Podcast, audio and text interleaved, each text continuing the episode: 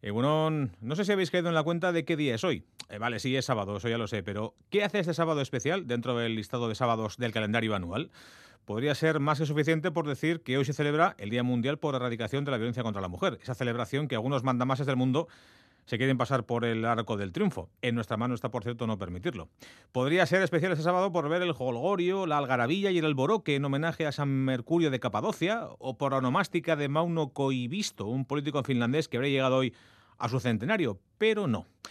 Este sábado 25 de noviembre es especial porque queda exactamente un mes para que sea 25 de diciembre, esto es para la Navidad. ¡Ay, la Navidad! Esas fechas entrañables en las que nos llenamos la boca con buenos deseos y con polvorones a partes iguales hasta que se pasan esas fechas tan entrañables y volvemos a ser los mismos de siempre, para bien o para mal, y con algún polvorón reseco que algún incauto se comerá en las próximas fiestas. Y ojo que a mí me mola las navidades, ¿eh? me reúnen con mi familia y aunque ya va faltando alguna pieza, pues el puzzle sigue quedando chulo. El caso es que quedan 30 días para la Navidad, pero la Navidad ya ha comenzado, como os habréis dado cuenta. De hecho, tengo la sensación de que cada año empieza antes.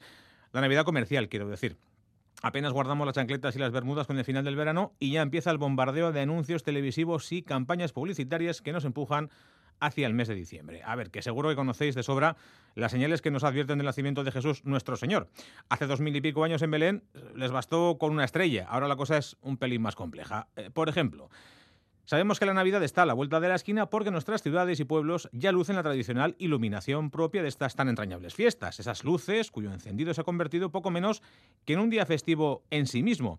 Colorines, formas tan reconocibles como desubicadas, una luminaria con forma de copo de nieve en las calles de Cádiz, por ejemplo, esos enormes árboles plagados de bombillas con los que principalmente los alcaldes varones demuestran que la tienen más grande que el vecino. La factura de la luz, quiero decir. Este año la lucha de carneros la protagonizaban el de Badalona y el de Vigo, dos habituales, ¿eh? 40 metros contra 40 y medio. Pues les ha ganado el de Cartes en Cantabria con 65. En Endesa están frotándose las manos, oiga. Otro signo de que la Navidad está llamando a la puerta. Los anuncios de colonias y de perfumes. Algunos ya conocidos, otros totalmente nuevos, casi todos promocionados por una actriz famosa, una cantante famosa, una modelo famosa o sus equivalentes pero en masculino. Y todos con nombres muy sugerentes, Yador, La Vie Belle, Invictus, Black Opium o mi favorito, ese que se pronuncia como si estuviese estajada, Carolina Herrera. ¿Qué sucede? Pues que ponen tantos anuncios de estos y tan seguidos que uno ya no sabe cuál es cuál y lo peor, ya no sabes cuál es el que le gusta a tu pareja. El anuncio de la lotería, ya sin el calvo, para no ir al colectivo de los alopécicos. El del turrón que hace la chavalada volver a casa por Navidad. Antes venían de la mili, ahora creo que de algún Erasmus o algo así.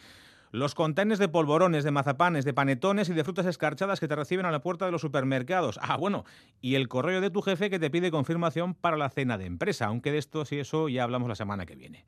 Total, que en 30 días estaremos al langostino, al huevo relleno, al besugo al horno y al cordero asado, al exceso y al despendole. Vaya, aunque visto lo visto, el producto estrella de esta Navidad no van a ser ni los percebes ni las angulas. Es que lo estoy viendo ya, ¿eh? toda la familia en torno a la mesa, contemplando con asombro, admiración y casi devoción mariana la figura que va a presidir la cena de Nochebuena. Una botella de aceite de oliva.